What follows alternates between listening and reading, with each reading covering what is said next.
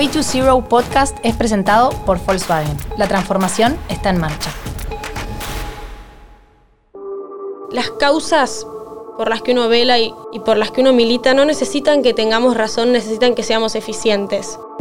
Primero se la conoció como la chica del ukelele, porque sus videos cantando acompañada de ese instrumento se hicieron virales en Instagram. Pero eso ya quedó atrás. En poco tiempo, Connie Isla se convirtió no solo en una de las cantantes más importantes de la escena argentina, sino también en una inspiración para el veganismo, la lucha contra el maltrato animal, el feminismo y el cuidado del medio ambiente. Y ahora también es parte del Green Squad de Volkswagen. Que una empresa tan grande eh, como Volkswagen empiece a, hacer este tipo de cambios y a ponerse estas metas, eh, siento que es súper vanguardista y que, y que también va a inspirar a que otras empresas, no solo de, de, autos o lo que sea, también lo hagan. También lo hagan. ¿Qué es lo primero que tengo que hacer para cuidar el planeta? Bienvenidos a Way to Zero, un podcast de Volkswagen en el que buscaremos inspirarte a transformar el mundo de la mano de nuestro Green Squad. Con Isla, Jason Main, Jero Batista, Cande Vetrano y yo, Manu Viale. Volkswagen se propuso una meta clara, disminuir sustancialmente la huella de carbono en sus procesos de producción y suministro para el 2030. ¿Qué es la huella de carbono? Way to Zero es su estrategia global para cumplir este desafío y nosotros nos unimos por un mismo objetivo, la movilidad sustentable. Por eso, más que un podcast, estas charlas serán una cuenta regresiva al planeta que vamos a dejarles a las próximas generaciones. ¿Y qué puedo hacer por el planeta? Misión 1. Descarbonización. Hola Connie, ¿cómo estás? Hola, muy bien, por suerte vos. Yo muy bien. Quiero contar a la gente antes de que arranquemos. Eh, nosotras nos conocemos hace muchos años porque fuimos al colegio, o sea, fuimos al mismo colegio. Ella es compañera de mi hermano, así que nos conocemos de bastante más chicas. Sí, sí, desde...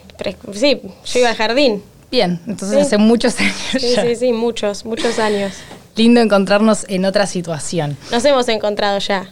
Nos hemos encontrado, te he entrevistado también en otros programas. ¿En serio? No me acuerdo. En, fans. Ay, verdad, en fans. Sí. Así que ya nos encontramos hoy en otra situación. Pero fuiste, ya que te conozco desde chiquita, fuiste como pasando por diferentes etapas de tu vida, transformándote, ¿no? Sí, un montón. ¿Siento? Sí, sí. O sea, yo no te conocía, en el colegio no, no sé si cantabas así, pero no, no te conocía como cantante. Y sí, es, de lo que más he hecho transformarme a lo largo de los años, sí. Bien. Eh, te hiciste conocida como en el medio tocando canciones en el ukelele y en un momento empezaste a usar esa fama para transmitir tus ideas y tus ideales a tus seguidores. Digo, ¿te costó dar ese primer paso?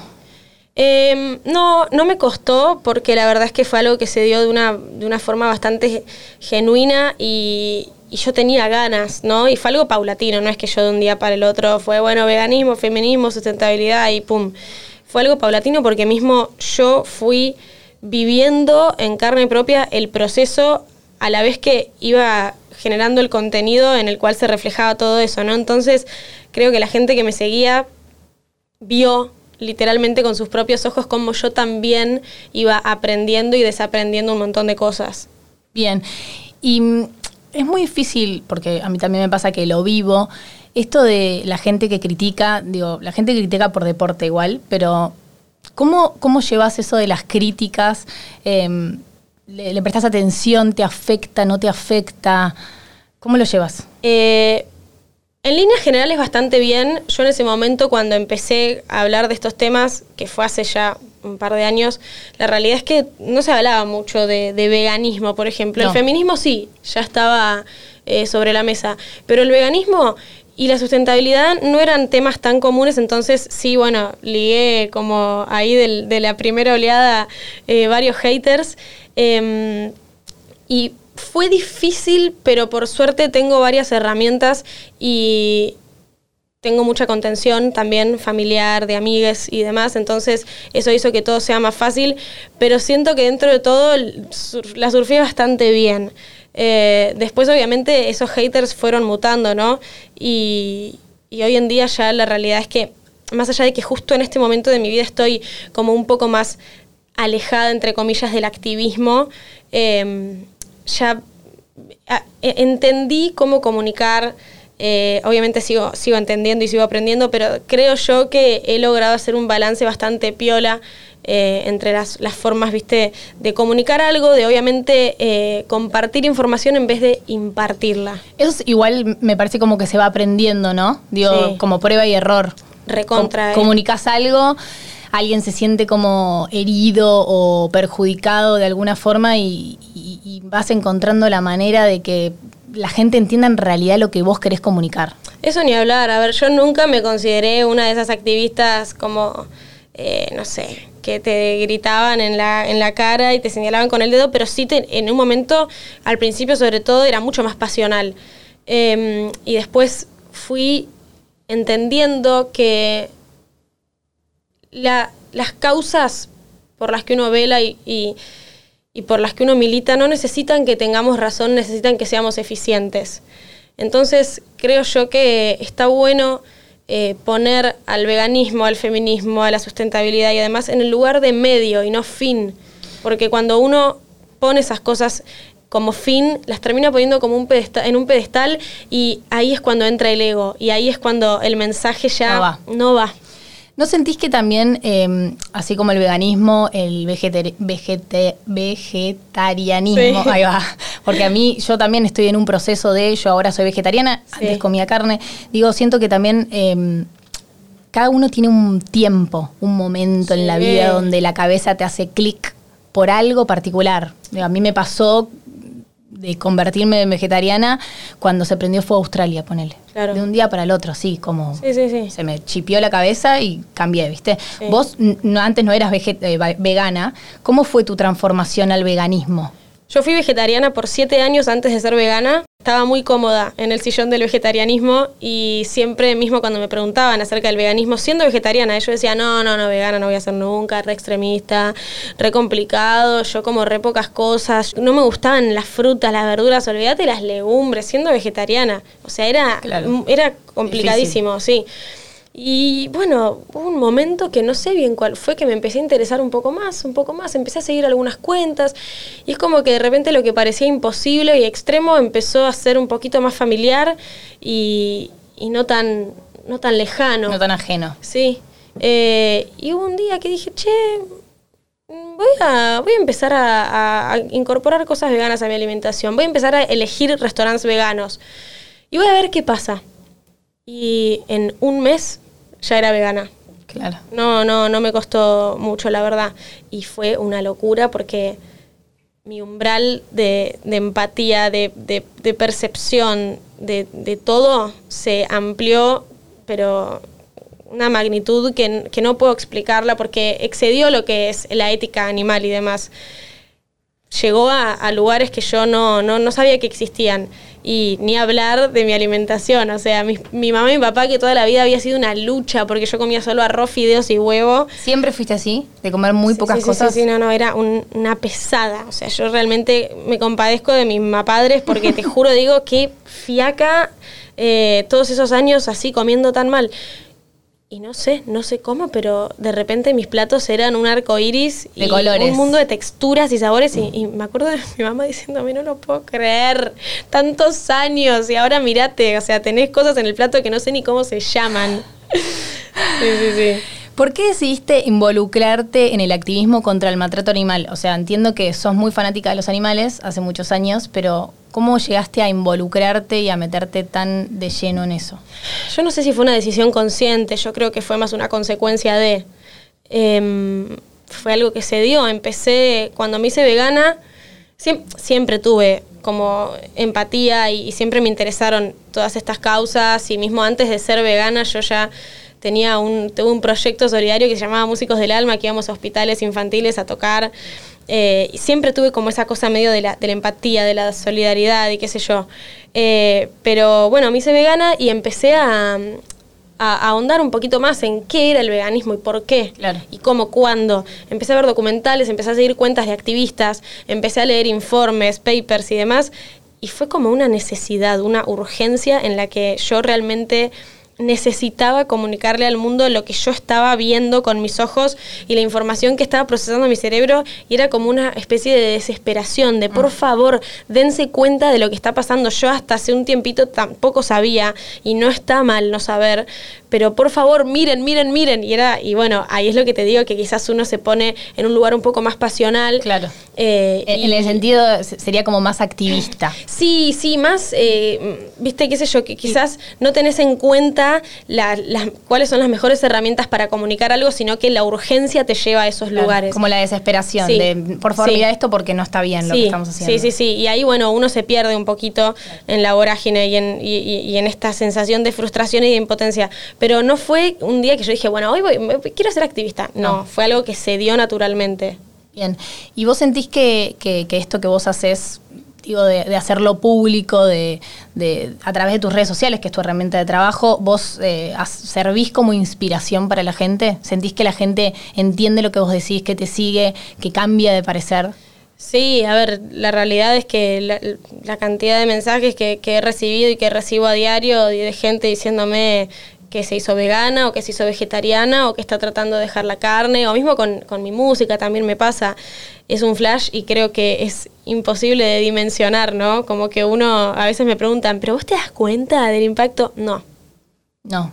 No, lo vivís como algo propio y tratás de hacer lo que podés y, mientras más gente llegas mejor. Sí. Eh, siento que lo haces desde, va, se nota, desde, desde el alma y, sí, re y no tratando de inculcarle a la gente. Está bueno que, sepas registrar que al principio por ahí estabas más pasional y más de dejar de comer carne. Eh, y ahora lo, vivís desde otro lado y con, otro sentimiento más de, entender bien lo que está pasando, ¿no? Totalmente, totalmente. Sí, y mismo también uno a veces, yo por ejemplo, hace ya que dos años es como que me alejé un poquito del activismo, pero porque necesitaba tomar perspectiva, no solo por el activismo, sino por cuestiones mías de mi vida personales, ¿viste? Porque uno a veces, claro, se olvida, pero uno también tiene un montón de problemas si tenés una vida aparte. Em, entonces, nada, ahora, en estas últimas semanas, como que me empezó a picar el bichito de nuevo de, volver a, ocupar ese lugar de una forma mucho más presente y de a poco voy, voy volviendo. Eh, pero sí, es, es complejo. Es complejo. ¿De qué forma se cruzan en vos el activismo y el arte? y de una forma bastante intensa. Em, de hecho, yo siento que realmente logré encontrar mi identidad musical una vez que empecé a, militar todas estas causas. A mí me pasaba que em, yo escribía canciones de amor y me salía muy fácil escribir la letra, era como poesía, ¿no? Pero nunca me salía la parte melódica y es rarísimo porque yo estudié música, sé tocar tres instrumentos, o sea, y me acuerdo que el momento en el que empecé a, activar y, a entrar en contacto con todo este universo y, que literalmente las ideas esas inundaron mi cabeza fue cuando escribí mi primera canción con música que se llama Luz y Fuego, que es el título de mi primer disco. Eh, y a partir de ahí fue como una verborragia musical tremenda en donde realmente yo siento que encontré por dónde era. Como que necesitaste el activismo para fusionar en la música. Sí, sí, a ver, escribía canciones antes y lancé música antes, pero la realidad es que nada de eso lo sentía del todo mío. Claro, le faltaba algo. Le faltaba algo. Y bueno, ya ahora, hoy en día, escribo mis canciones, mi música. De hecho, cuando me preguntan, ¿y qué género haces? Yo les digo, yo hago canciones. Igual hoy como que siento que ya el género como que los como, que los cantantes no no sé si van por un género sino que van por y depende pero, se sigue eh, como medio estructurando con, con, esa idea pero pero menos no sí sí sí antes era mucho más o sea sos pop sos reggaetonero sos sí Sí, yo hoy en día siempre uso una frase de Kevin Johansen, que es un artista que yo admiro un montón, que dice, eh, nosotros con los géneros somos unos degenerados. Y yo me siento muy identificada porque vos escuchás mi música y tengo una cumbia, tengo una canción acústica con el piano, tengo una salsa, eh, tengo algo re pop, tengo algo más rockero. Es como que Pero está lo que me pinta. Sí, obvio. Está buenísimo. Yo hago lo que me pinta, yo me divierto. No, la verdad es que no me sale encerrarme en un género musical porque vuelco en, el papel y, en las cuerdas lo que, lo que me sale en el momento, ¿viste? O mismo cuando me preguntan cómo haces para escribir canciones.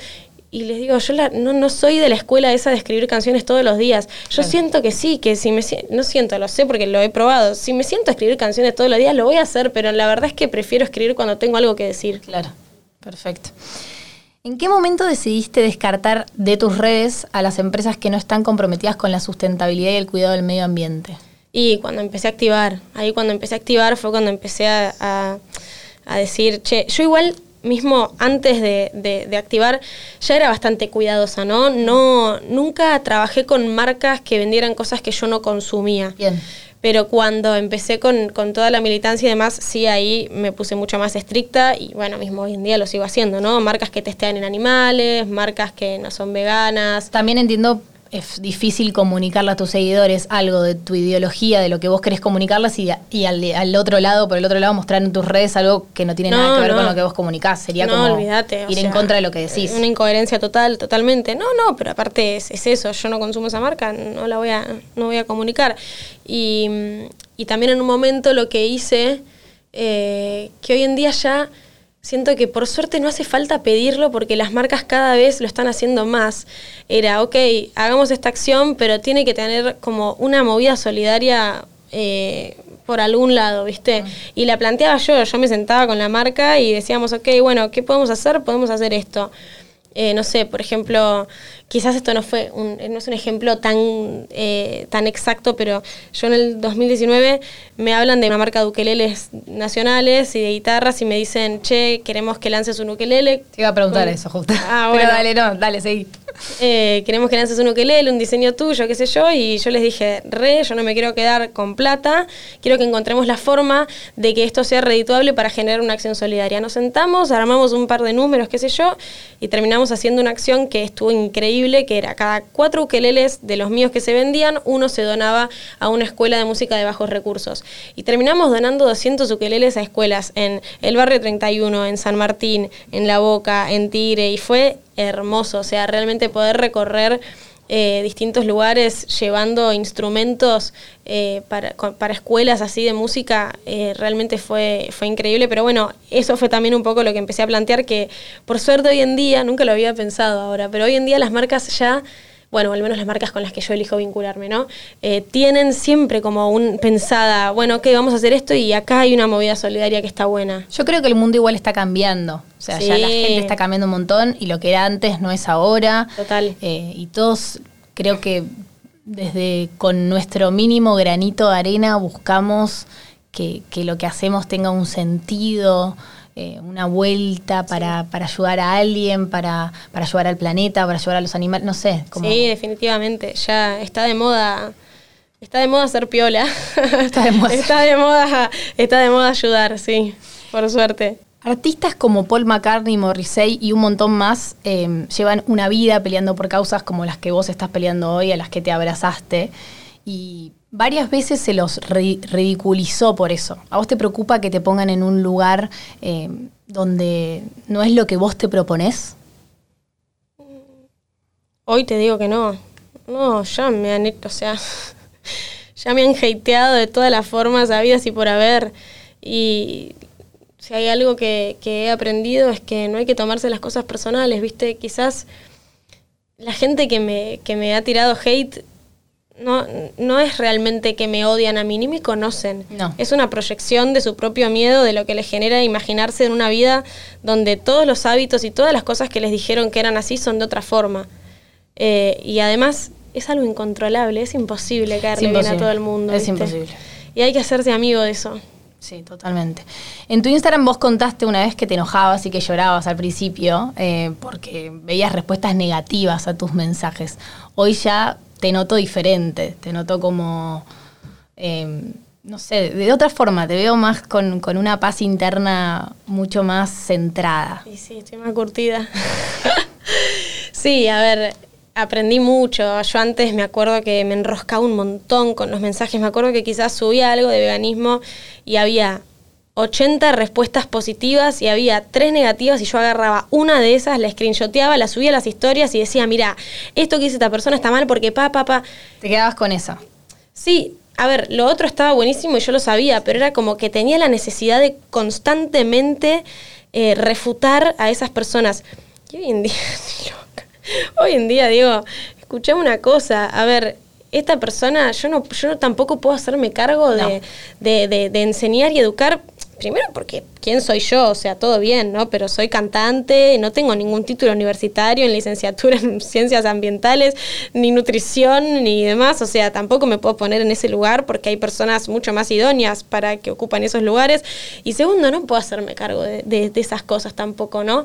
Prefiero invertir esa energía en seguir comunicando y en seguir buscando estrategias que estén eh, que sean más eficientes. No, y a la gente que realmente espera ese mensaje total, tuyo. Total. Que, que, está, que está como aprendiendo, digo, hay un montón. Yo aprendo un montón de, de, de, del veganismo, del, del, feminismo. Digo, no soy, ni tengo las herramientas para, para ser activista, pero miro mucho, escucho mucho y, y, sí. y, entiendo y aprendo. Y creo que de eso se trata, me parece que la vida, ¿no? Total, eh, total. Y el que no le gusta.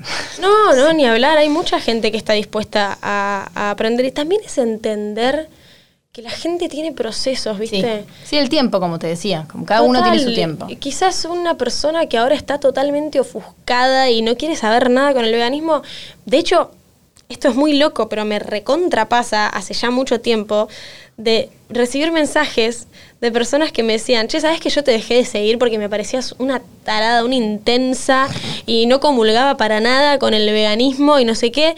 Y nada, pasaron dos años y ahora soy vegetariano y la verdad es que está buenísimo. Perdón, y subo y los mensajes de hace dos años eran puteadas, claro. ¿viste? Era, y es tremendo, porque realmente ahí te das cuenta de lo que es el poder de la transformación y de, y de la evolución. Eh, y que no, que posta, no todo está perdido. La gente, hasta la gente que más me ha insultado y más me ha odiado, hoy en día quizás es vegana.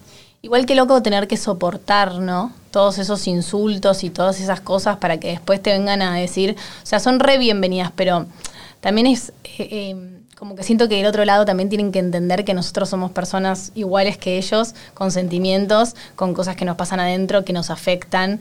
Eh, y así como vos tuviste tus momentos en los que llorabas y te enojabas y screenshoteabas y subías, eso te genera algo adentro que no está bueno por algo de un comentario de otro. Sí, igual sabes que lo que más me pesaba no era el hate. Lo que más me pesaba, y me pesa, pero hoy aprendí a, a, lidiar con eso y a transformarlo en otra cosa, era, eh, eran los pedidos de ayuda. Eran muchos más esos que la gente que me bardeaba, ¿no?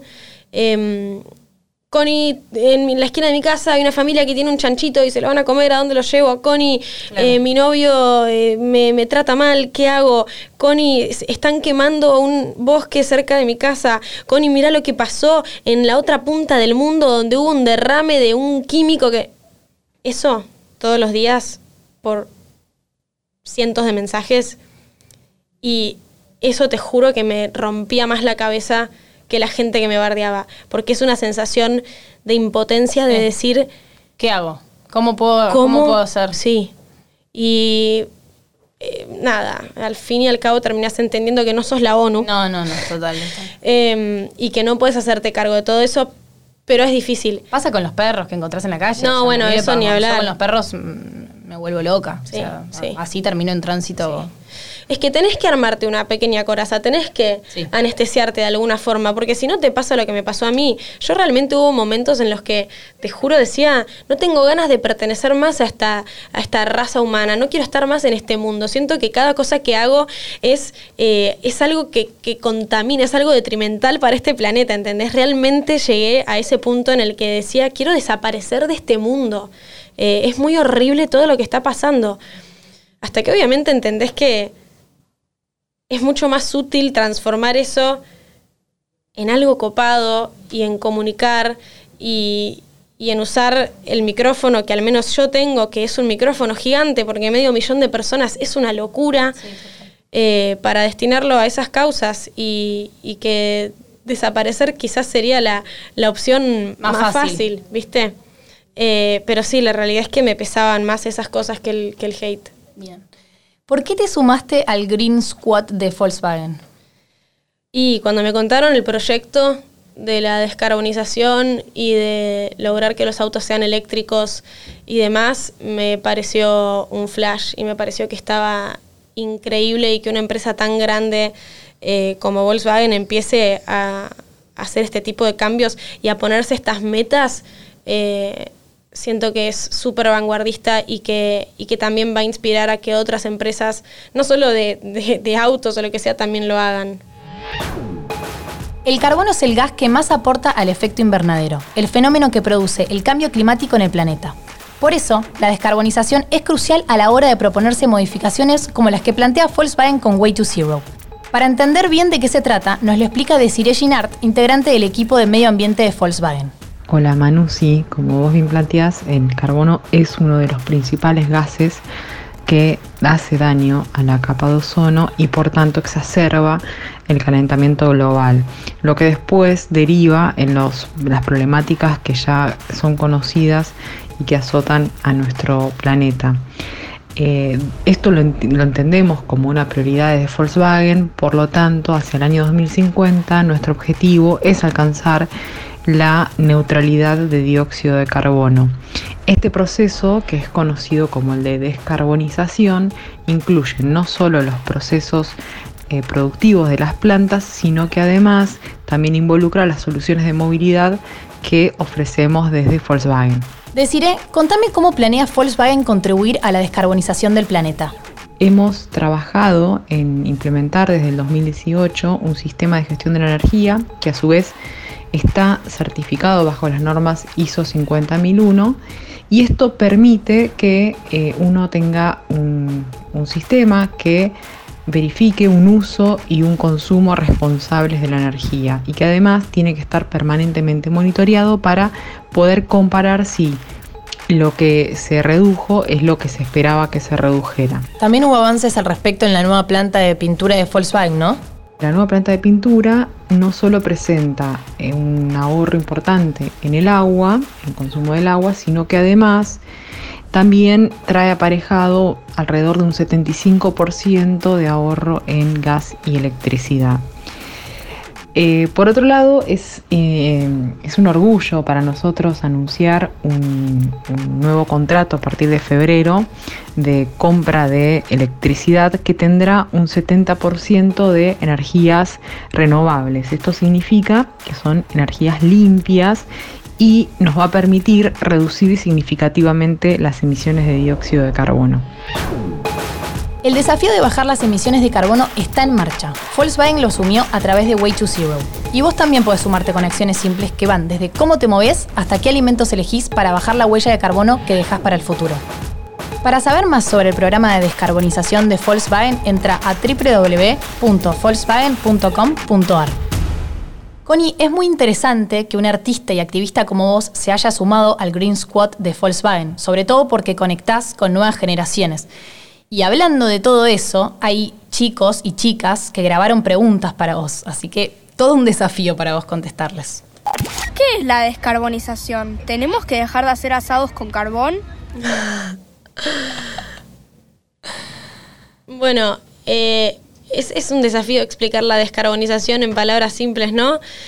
Básicamente, hoy en día, en el mundo, para que haya una economía que funcione, que la gente pueda vivir y tener dinero y demás, eh, estamos usando una energía que no es sostenible. Es decir, que. Qué difícil. Sí, es difícil no, no, no, es difícil decir esto en palabras simples. Em, es decir, que estas energías que estamos usando hoy en día le están haciendo mal al mundo y lo están perjudicando a largo plazo. Entonces lo que necesitamos hacer hoy en día es encontrar energías que reemplacen esas y que sean buenas y que no hagan que dentro de unos años el mundo sea un lugar donde quizás el agua eh, sea un motivo de pelea, o la comida, o sea un lugar bastante inhabitable. Ay, medio fuerte esta respuesta para un niño, ¿no? no, no, no, o sea, estoy tratando de, de, de, hacerlo lo más simple posible, pero no es muy difícil. Es muy difícil. Eso es como un término muy complejo. Sí. Comer verduras le hace bien al planeta. Comer verduras nos hace bien a nosotros y le hace bien al planeta, por supuesto. Las verduras son, son una fuente súper, súper importante de nutrientes y también es una forma más sostenible de obtener alimento que comiendo animales o productos de origen animal. ¿Y yo qué puedo hacer para ayudar? Bueno, se pueden hacer un montón de cosas, pero lo primero que yo voy a recomendar es informarse es tratar de buscar información, ver documentales, leer, hablar con, tu mamá, con tu papá, con tus amigues del colegio, con profesores, con quien sea y empezar a familiarizarte con, estos temas y después obviamente empezar de a poco a eh, adoptar hábitos que, que estén más buenos, para el planeta, para uno, para los animales. Y de ahí se empieza, es un camino de. es un camino largo, pero que está buenísimo, sí. ¿Qué sentís cuando haces algo por el planeta? Cuando hago algo por el planeta siento un montón de cosas.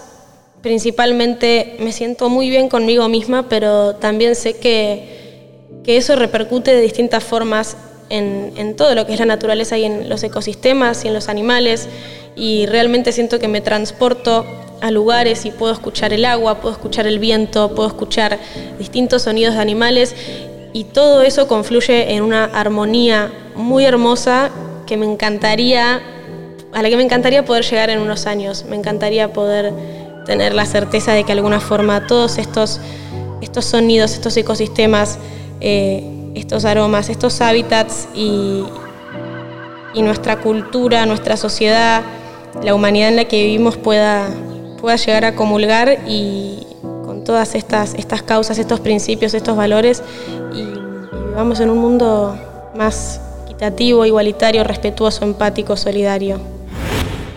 Qué lindo ese mundo, ¿no?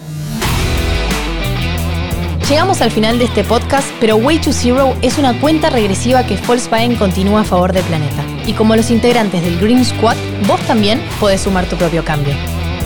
Para saber más sobre Volkswagen y enterarte de las últimas novedades sobre Way to Zero, seguí a arroba BWArgentina en Instagram. Soy Manu Yale. Hasta la próxima misión. Volkswagen.